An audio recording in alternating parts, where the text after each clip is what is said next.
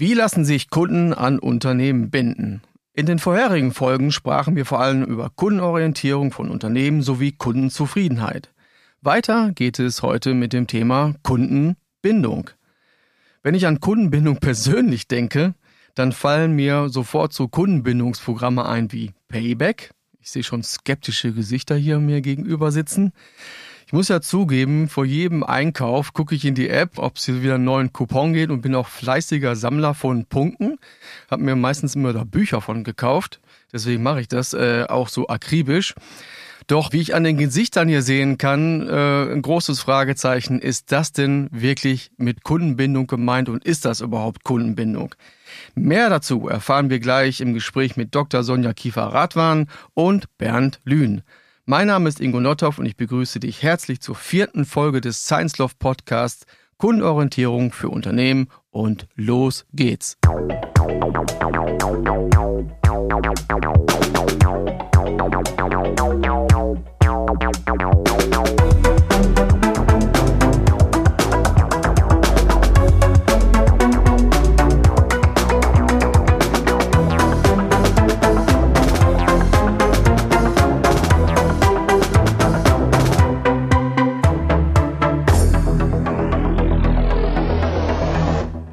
Bernd hat mir ja versprochen, wenn er diese Opening-Musik noch ein paar Mal hört, dann singt er die demnächst auch für uns hier in diesem Podcast. Mal gucken, ob ich, ob wir das hier noch äh, zusammen erleben dürfen. Gut. ich bin zwar nicht die Heidi, aber versprochen ist versprochen und wird nicht gebrochen. Okay, dann müssen wir aber noch zum Schluss entscheiden, ob wir es dann rausschneiden oder drin lassen. Aber das können wir dann ja später machen. Gucken wir uns aufs Thema, Thema Kundenbindung. Direkt nochmal dieses Payback-Beispiel von der Anmoderation aufgegriffen. Geht es da überhaupt um Kundenbindung und was bedeutet dieser Begriff überhaupt? Natürlich geht es im Grunde darum, Kunden zu binden, äh, nämlich äh, an die sogenannte Payback-Karte, genauso wie es andere Kundenbindungsprogramme natürlich auch gibt. Nun muss man bei Payback äh, sagen, dass die natürlich in erster Linie dazu da sind, für ihre Partner Daten zu sammeln. Es ist wirklich, wenn man das ähm, mal auf ganz nüchtern betrachtet, eine Datenkralle. Ja, die sammelt ganz viele Daten, auch von dir, ne, wenn du sagst, du hast ähm, sozusagen Punkte gesammelt bei deinem Einkauf und hast die dann entsprechend wiederum eingesetzt, um Bücher zu kaufen. Das sind alles wertvolle Informationen für dieses Kundenbindungsprogramm, weil daraus natürlich wunderbar analysiert wird, was deine favorisierten Produkte sind, die du dann später zum Beispiel in dem Newsletter, ne, der dann verschickt wird, dir wieder entsprechend angeboten werden. Also wenn du häufig bei DM oder bei anderen Anbietern einkaufst, es gibt ja nur ganz viele Partner, dann bekommst du über die Daten, ne, die gesammelt wurden, bekommst du dann wieder entsprechende Angebote. Also im Grunde, um das mal zu reduzieren, äh, darauf zu reduzieren, es ist ein Kundenbindungsprogramm und da, das, womit du bezahlst, sind sozusagen deine guten Daten, die dann andere Partner wieder nutzen können. Ich muss ganz ehrlich gestehen, ich überlege dann schon, gehe ich jetzt äh, zu Rewe und sammle da viele Punkte, habe auch noch einen super Coupon hier, oder gehe ich jetzt zu Edeka und bekomme diese Punkte da vielleicht nicht. Also das bindet mich schon ein Stück weit dann auch an das Unternehmen beziehungsweise in dem Fall an den Lebensmittel. Naja, weil du, ich sag mal, den Nutzen und den Mehrwert für dich erkennst. Also dein Nutzen und Mehrwert ist, dass du Punkte sammelst und du kannst die wieder für andere Produkte für dich nutzen. Natürlich machen wir das irgendwie alle. Ich gehe sowieso bei DM meine, meine Zahncreme kaufen und mein Deo kaufen und meine Creme, dann sammle ich doch in Gottes Namen auch die Punkte da, um sie dann sozusagen an anderer Stelle wieder einzulösen. Völlig normal. Bei Edeka könntest du die Deutschlandcard nehmen oder eine andere. Ähm, äh, es ist ja auch mittlerweile Möbelhäuser haben das ja. Also wir haben in der Vergangenheit das ein oder andere Kundenprojekt gehabt, wo wir auch gefragt wurden, wurden, naja, macht das Sinn, jetzt eine ähm, entsprechende Karte einzuführen, damit ich meine Kunden binde? Ja, kann man machen. Nutze doch andere Sachen, um deine Kunden an dich zu binden. Du musst nicht. Das ist super. Andere Sachen. Was kann man nutzen, um Kunden zu binden? Ja, da gibt es ganz viele Möglichkeiten aus dem Servicebereich. Also Serviceleistungen, Angebote ergänzen ja Produkte, also runden ja, ich sag mal, die eigentliche Hauptleistung ab zu, einem, zu einer Gesamtlösung. Also schönes Beispiel B2B, ein Maschinenbauer verkauft die Maschine. Es gibt so einen schönen Spruch, äh, die erste ähm, Maschine verkauft der Vertrieb, die weiteren Maschinen verkauft der Kundendienst hinterher, weil der eben äh, den Service dann hinterher bietet. Maschinenbau ein schönes Beispiel. Ganz, ganz viel Umsatz wird inzwischen mit Serviceleistungen gebracht weil ähm, genau vorher die Beratung, Machbarkeitsstudien, äh, hinterher Schulungen rund um diese Maschine zum Beispiel, äh, Wartungsgeschäft ist natürlich ganz klassisches äh, Servicegeschäft. Insgesamt geht es darum, dem Kunden, ob es jetzt ein B2B-Kunde ist oder ob es ein, Endkunde, also ein B2C-Kunde ist, geht es immer darum, für den Kunden eine Lösung bereitzustellen und da bieten sich eben ganz, ganz viele Services an, die dann die Kundenzufriedenheit steigern und den Kunden natürlich auch binden, zum Beispiel über eine Wartung, die geht dann über bei einer Maschine über 30 Jahre. Also es gibt ja nichts Schöneres, als so eine Kundenbindung dann aufzubauen. Durch diese Serviceleistung hat man auch ganz viel Kontakt zum Kunden. Man ist immer nah dran am Kunden, wenn man ständig wieder die Waschmaschine repariert oder eben die Maschine im B2B-Bereich. Genau, also es schafft ganz viel Interaktion, ganz viel Nähe und darüber ganz viel Kundenbindung und auch wahnsinnig viel Kundenzufriedenheit, weil es einfach läuft für den Kunden. Und da kann ich gleich anschließen. Ich komme dann jetzt wieder von der Datenseite. Alles das, was gerade beschrieben wurde, ist natürlich eine unfassbar gute Möglichkeit, Daten zu sammeln über dem Kunden und dann entsprechende Analysen zu fahren. Was wären denn zum Beispiel, also wenn wir jetzt mal das Thema so ein Stück weit verlassen in, in das Thema Predictive Maintenance, also alles, wo eben halt vorausschauende ähm, Wartungsintervalle ähm, stattfinden können. Wir kennen das alle aus dem eigenen Beispiel. Wenn die Heizung äh, meistens im Winter kaputt ist, dann kommt der Monteur, hoffentlich habe ich dann irgendwann mal einen Termin bekommen bei dem. So, und dann steht er vor der Maschine und sagt, na ja, die Pumpe ist kaputt. Na, die muss ich jetzt erstmal bestellen. Ja, das dauert jetzt vier Tage oder fünf. Ich weiß es nicht. Ist sowieso gerade ein Produkt, was ne, heiß begehrt ist. Naja, und dann habe ich fünf Tage lang eben halt die Heizung aus. Das kennen wir alle. Wenn der Monteur aber jetzt schon im Vorfeld wissen würde, was ich für eine Maschine habe, wie der Wartungsintervall war, dann kann er gleich schon erstens das Produkt schon dabei haben, weil er vermeintlich auf der Datenbasis weiß, das ist die Pumpe 2AB, die da ausgetauscht werden muss, dann hat er sie schon dabei. Was passiert? Ich bin zufriedener Kunde. Erstens das und zweitens, der Monteur muss nicht noch zwei, dreimal vorbeikommen und mir seine Anfahrt in Rechnung stellen. Es gibt so viele tolle Sachen, wie man den Service einfach und dadurch eben halt Kundenbindung und Kundenzufriedenheit herstellen kann, die man relativ einfach schon nutzen kann. Ich nutze zum Beispiel einen HP-Drucker und habe mich dazu entschieden, die Patronen direkt bei HP zu beziehen. Das heißt, die wissen genau, wie viel ich gerade drucke, wann die Patronen ungefähr leer sind. Das sehen die alles übers Netz. Ich habe eine Statistik darüber, wie viel äh, ich dann auch im Monat sozusagen an Seiten rausgehauen habe, beziehungsweise auch meine gesamte Familie kann meinen Tarif darauf anpassen und habe immer frische Patronen im Prinzip zu Hause rechtzeitig, bevor die Patronen leer sind. Und das auch noch günstiger, als ich sie im Einzelhandel bezahlen müsste, weiß natürlich, dass dann HP sich den Zwischenhändler sozusagen spart und dann auch mehr daran äh, verdient. Aber für mich ist es persönlich ein super Service. Mhm, genau. Also das ist ein super Beispiel für das Thema Verfügbarkeit. Ne? Also meine Kunden kaufen im Grunde nicht die Produkte bei mir, sondern die wollen die Verfügbarkeit haben. Ne? Ich will, kaufe die Maschine, um zu produzieren, um Teile zu produzieren. Und das, wenn ich das als Anbieter schaffe, das äh, in höchster Qualität zu gewährleisten, dann ist das ein wahnsinnig gutes Kundenbindungsthema. Ne? Also was du schon gesagt hast, Abo-Modelle zum Beispiel. Also ich spreche jetzt nicht von Zeitungsabos, wo man zwei Jahre nicht rauskommt, sondern äh, mein Lieblingsbeispiel von mir sind immer Blumenabos. Also Blumen sind ja, es gibt ja nichts Vergleichbares als äh, Blumensorte A bis, bis Z. Was mache ich, was kann ich machen? Ich kann ein Blumenabo auch verkaufen, ne? um mich dann zu unterscheiden von anderen Blumenhändlern. Dass ich einfach pro Woche, pro Monat, je nachdem, sollte flexibel gestaltbar sein, Blumen automatisch zuschicke möglichst regional und nicht über Landesgrenzen hinweg. Es gibt ja tolle Anbieter aus Holland, die das in höchster Perfektion machen. Aber warum nicht auch lokal? Ne? Einfach ein Blumenabo für eine Firma zum Beispiel und das möglichst digital auch äh, konfigurierbar und so weiter. Gibt es ja tolle Ideen. Also das ist auch ein ganz tolles Kundenbindungsinstrument, was auch im Moment sehr im Kommen ist und die Kunden dann auch automatisch bei dem Anbieter hält. Das waren jetzt ziemlich viele Service-Beispiele, die wir besprochen haben. Ich will nochmal zurückgehen, auch, auch nochmal so auf den Kunden äh, ein Stück weit blicken. Jetzt mal ganz ehrlich, ist Kundenbindung nicht auch so ein Wunschdenken der äh, Marketingabteilungen? Weil eigentlich, welcher Kunde will sich denn an ein Unternehmen binden lassen, zumindest bewusst, ohne jetzt einen Service zu genießen?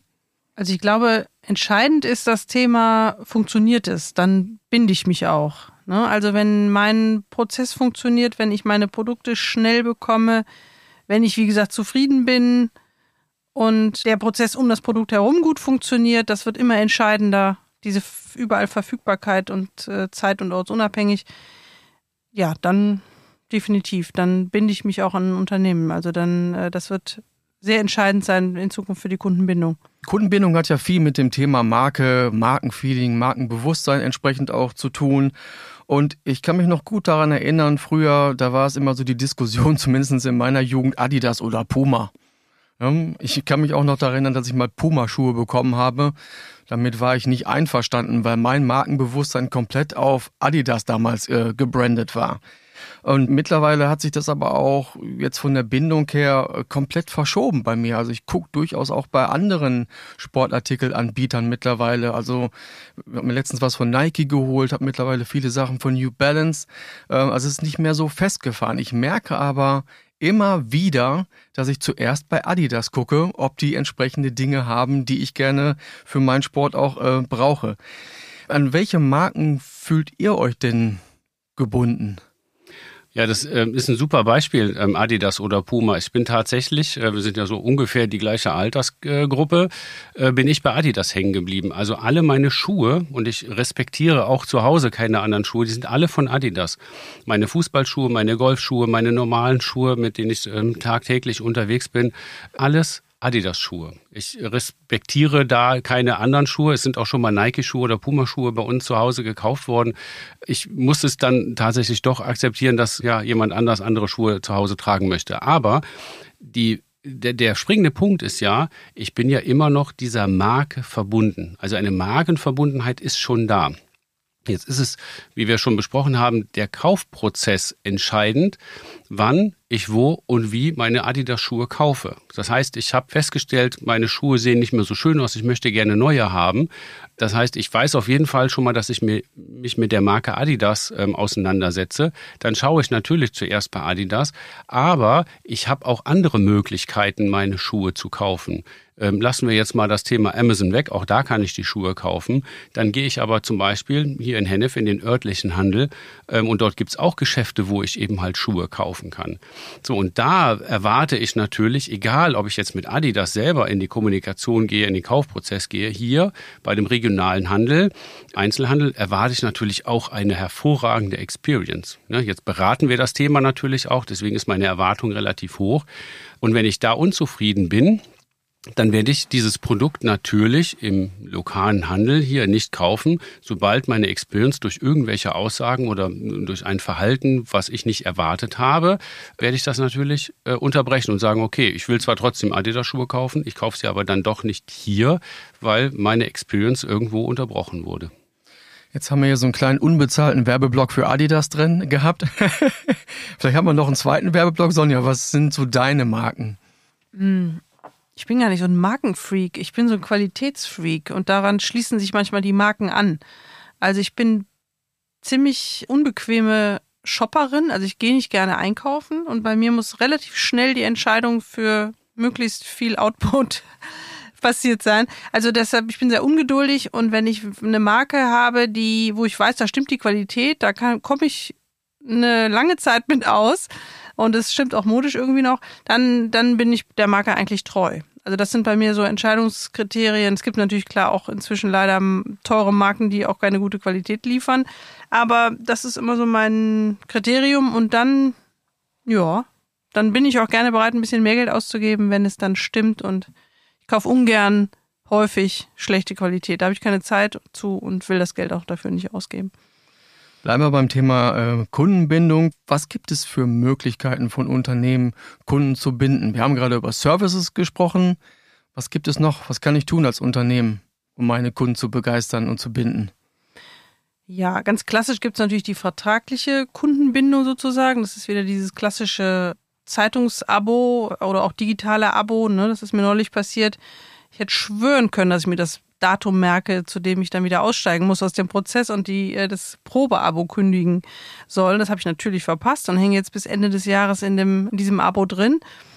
Und das ist natürlich was, was so einen blöden Beigeschmack hat. Ne? Also irgendwie ärgere ich mich dann immer wieder, dass ich dann in diesem Abo drin stecke. Es gibt natürlich die komfortable Situation, wenn ich Monopolist bin, also einziger Anbieter bin, das nennt man dann ökonomische Bindung. Das heißt, die Kunden müssen bei mir kaufen, weil ich der Einzige bin. Ist auch ein schwieriges Ziel, Monopolstellung zu bekommen oder anzustreben. Ist natürlich toll, aber schwierig. Ansonsten ähm, kommen wir immer wieder auf das Thema emotionale Bindung. Das ist eigentlich so der Königsweg, sage ich mal. Also die, die, die beste Lösung, weil Kunden dann eben aus eigenen Stücken bleiben und begeistert sind und das Erlebnis mit dem Unternehmen, mit den Produkten lieben und schätzen und dann sehr treu sind. Das ist so die, das, was man als Unternehmen anstreben sollte. Ein gutes Beispiel kommt aus der Automobilindustrie. Es ist ja nichts schwieriger, als ich muss mir ein Auto raussuchen und kaufen. Ich muss es versichern, ich muss es in die Wartung schicken und vielleicht Winterreifen kaufen und wechseln lassen, all solche Dinge.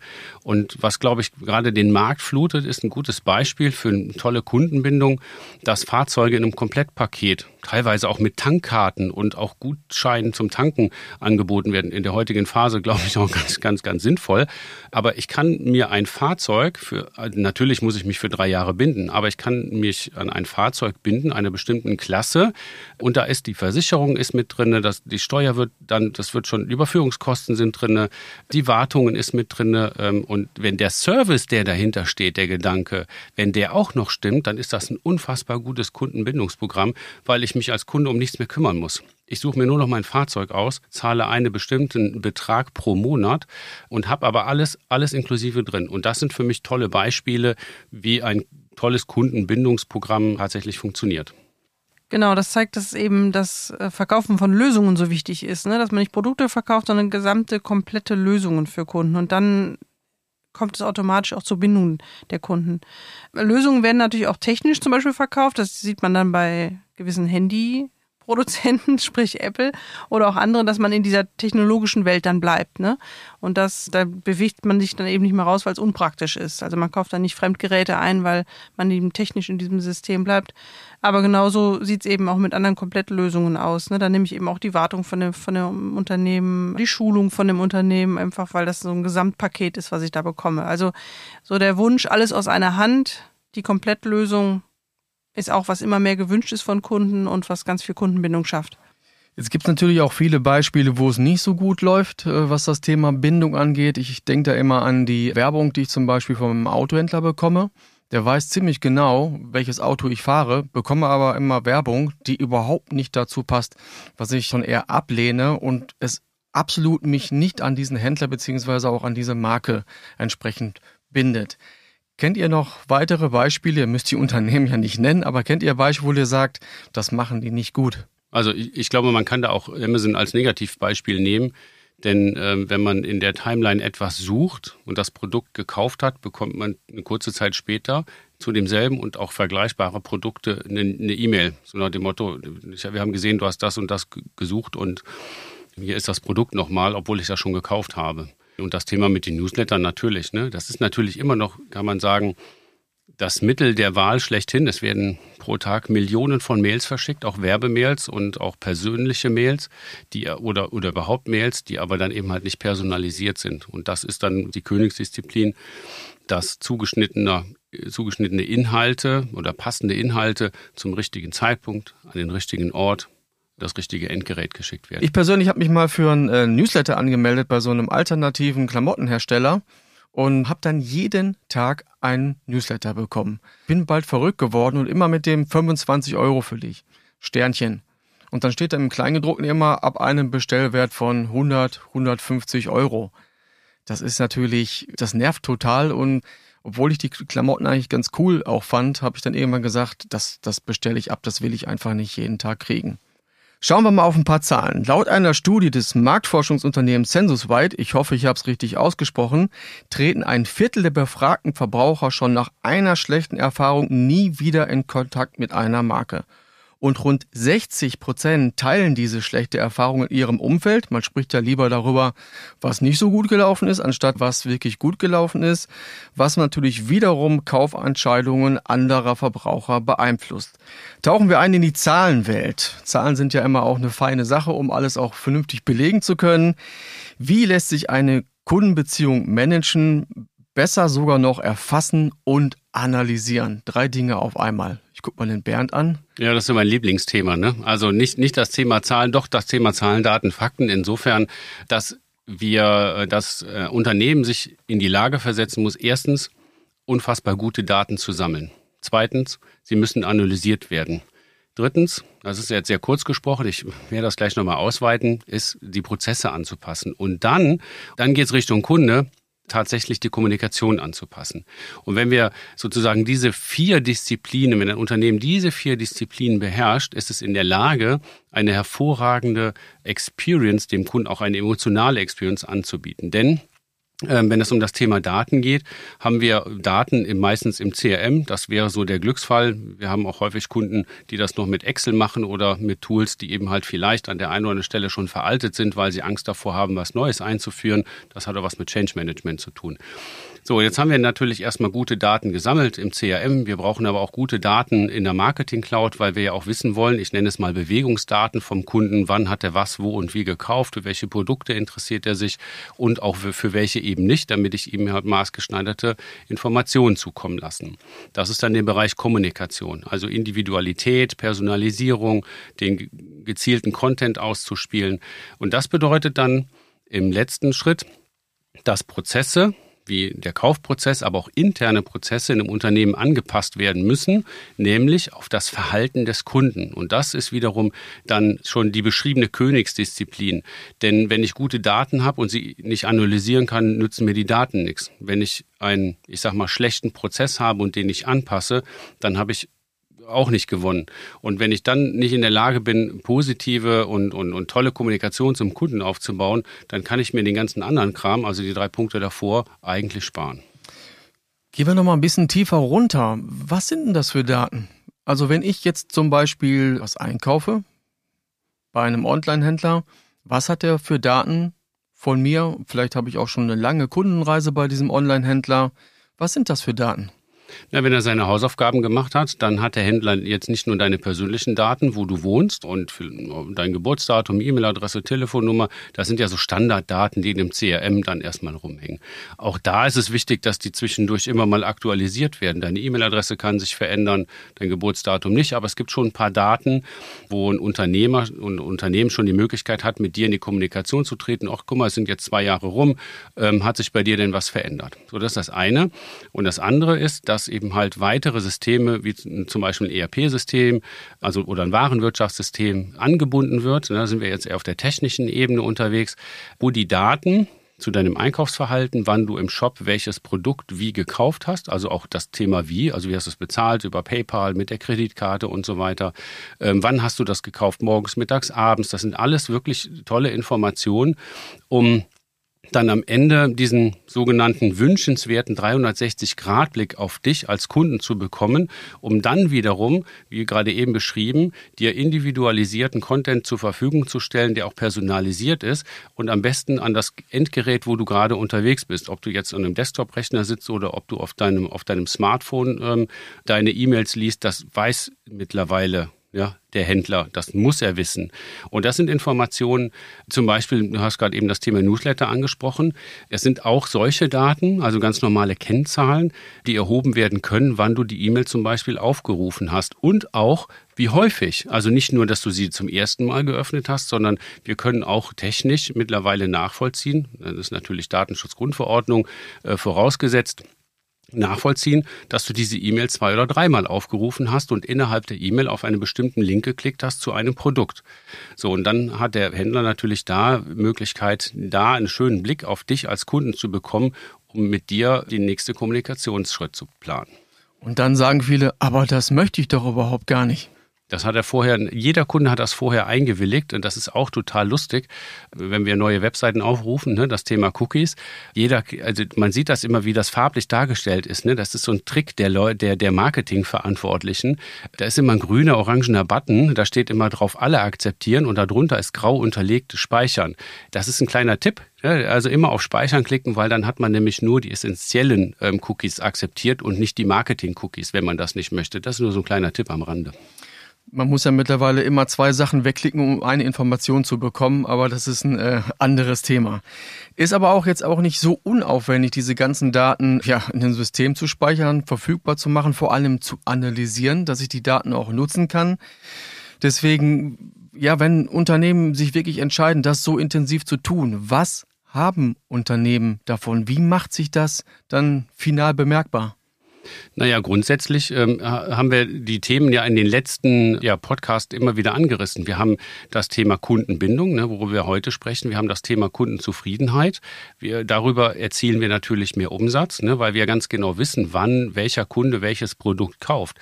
Und wir entgegnen oder begegnen dann an der Stelle natürlich unzufriedenen Kunden, weil die, wie du ja vorhin auch statistisch gesagt hast, ne, 60 Prozent berichten eher darüber, dass sie eine schlechte Erfahrung mit dem Unternehmen gemacht haben. Also von daher hat die Kundenzufriedenheit und eine bestimmte Bindung über das Thema natürlich Daten und analysieren, Prozesse anpassen, Kommunikation anpassen, natürlich eine extreme gute Möglichkeit, sich, ja, dass ein Kunde sich an das Unternehmen bindet. Wenn man sich jetzt mal anschaut, wie viele Kanäle es mittlerweile gibt, digital ist es ja auch total schwierig, Kunden vernünftig überall zu binden und entsprechend ist es ja vielleicht auch leicht, eine schlechte Kundenerfahrung zu machen bei der Vielzahl der Kanälen. Ich persönlich habe zum Beispiel nicht mehr so viel Geduld mit Unternehmen, wenn die in dem Kanal meiner Wahl nicht vernünftig performen oder so auf, äh, sich so aufgestellt haben, wie ich mir das eigentlich wünsche. Wie schnell verspielen eigentlich Unternehmen eine gute Kundenbeziehung? Also die Kundenbeziehung ist dann verspielt, wenn nicht sofort auf eine schlechte Kundenerfahrung reagiert wird. Also grundsätzlich, ob das digital passiert oder äh, persönlich im direkten Kundenkontakt, äh, wichtig ist, die Beschwerde aufzunehmen, also ne, dem Kunden eine Möglichkeit zu geben, auch dass er sich beschweren kann. Das ist ganz wichtig. Das sieht man auch, bei, ob man ein Abo kündigen möchte oder wenn man irgendwie ein Callcenter oder irgendwie eine Kontaktaufnahme, eine persönliche haben möchte, findet man die irgendwo ganz, ganz unten auf der Homepage. Also es sollte immer eine direkte Kontaktaufnahme möglich sein, also diesen Beschwerdekanal schaffen, sagt man äh, so schön. Dann sollten dann die Informationen, die im Unternehmen ankommen zu dieser Beschwerde, zu dieser Unzufriedenheit, sollten auch genau an der richtigen Stelle landen und dann natürlich im Unternehmen auch verarbeitet werden. Also das als wertvolle Information aufnehmen, dass hier eine Unzufriedenheit beim Kunden vorliegt dass eine Bestellung falsch äh, erfasst wurde zum Beispiel und dann direkt an die richtige Stelle im Unternehmen geben, äh, wo dann die Ursache liegt natürlich und dann sollte an der Beschwerde dann gearbeitet werden und auch eine entsprechende, entsprechende Reaktion stattfinden. Äh, toll ist es, wenn der Unter wenn das der Mitarbeiter oder die Mitarbeiterin, die dann die Beschwerde entgegennimmt zum Beispiel, auch wieder egal ob online oder digital oder persönlich, dass die sofort eine Möglichkeit hat zu sagen, okay, ich schaffe dir jetzt hier eine Lösung. Ich habe Verständnis für dein Problem und ich zeige dir jetzt schon einen Lösungsweg, ne? Und dann nicht, dass man nicht vertröstet, dass der Kunde nicht vertröstet wird, sondern sofort eine Perspektive hat, wie er bald wieder seine richtige Bestellung bekommt und das möglichst schnell. Das ist doch eine Wahnsinnsaufgabe bei den ganzen Kanälen, die mittlerweile zur Verfügung stellen. Ich will jetzt nicht anfangen aufzuzählen, aber wenn ich überlege, wo ich überall unterwegs bin, das auf allen Kanälen hinzubekommen, wie, wie sollen Unternehmen das machen? Ja, wichtig ist erstmal, dass Sie schauen, wo sind meine Kunden überhaupt, auf welchen Kanälen, auf welchen Kanälen sind sie unterwegs. Ich muss jetzt keinen äh, Beschwerdebutton auf Instagram installieren, wenn meine Kunden da nicht unterwegs sind. Ne? Das macht natürlich keinen Sinn.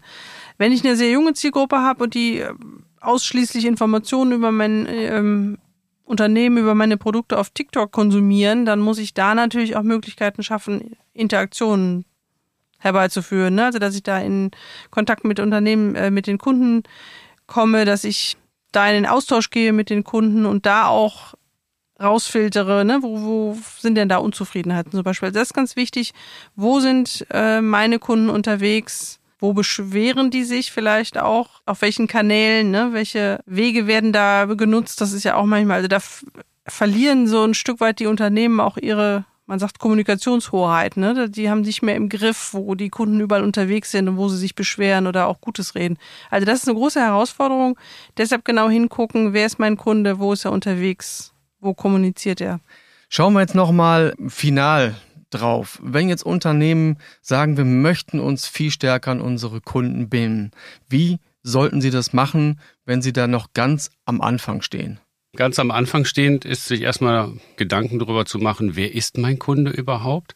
Und von der Unternehmensseite sich Gedanken machen, warum bin ich eigentlich oder warum biete ich eigentlich das richtige Produkt oder die richtige Dienstleistung an?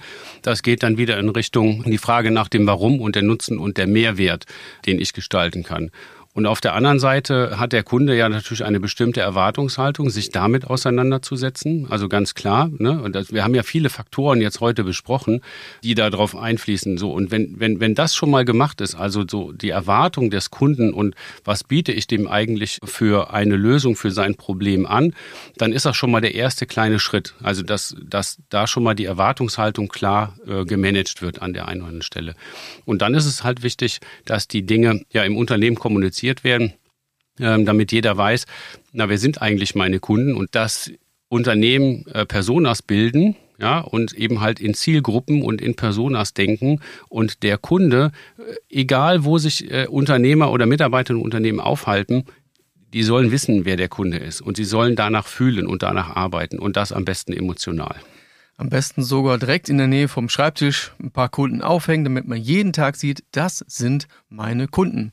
Mit einem Prototypenbild, mit einer Beschreibung, was liest er, was fährt er für ein Auto, was macht ihm Spaß, was sind seine Hobbys, um mal so eine Vorstellung davon zu bekommen, zu bekommen, was sind eigentlich meine Kunden. Ja, ich habe tatsächlich äh, Kunden betreut, wo die Persona in Lebensgröße auf Pappe aufgestellt worden ist. Das heißt also, wenn man in den Serviceraum reingeht, wo die Service-Mitarbeiter sitzen, stehen die Personas, also die Kunden als fiktive Person in Lebensgröße in den Räumlichkeiten, selbst in den, im Küchenbereich oder im Aufenthaltsraum, wo dann eben halt die, die Mitarbeiter Mitarbeiterinnen ihre Pause machen, ist eine Persona aufgestellt. Und das finde ich ein super Beispiel, wie man sozusagen Kundenähe herstellen kann. Ein Verlag hat mal den Kunden mit an den Tisch gesetzt, auch in Form einer Aufsteller, Pappfigur, ich weiß es nicht mehr ganz genau, damit der Kunde symbolisch immer bei jedem Meeting entsprechend mit dabei ist. Tolle Sache. Sehr schön. Gut, was haben wir heute gelernt? Was nehmen wir mit? Erstens, es ist wichtig, emotionale Verbundenheit mit den Kunden und Kundinnen herzustellen. Und die gesamte Kundenreise beziehungsweise auf Neudeutsch Customer Journey muss betrachtet werden und deren Kontaktpunkte natürlich möglichst optimiert werden, damit es auch mit der Kundenbindung und Kundinnenbindung klappt. Kleine Schritte sind wichtig, nicht das Riesenrad von Anfang an drehen zu wollen. Hauptsache, man fängt entsprechend an. Damit haben wir die vierte Folge des Science Love Podcasts zum Thema Kundenbindung oder beziehungsweise Kundenorientierung im Kasten. Schau auf die Website für weitere Informationen rund um das Thema Kundenorientierung von Unternehmen, abonniere den Podcast und verpasse keine Folge. Und wir freuen uns natürlich, wenn du das nächste Mal wieder mit dabei bist, wenn es um das Thema Service Experience geht. Bis dahin wünschen wir dir alles Gute. Tschüss.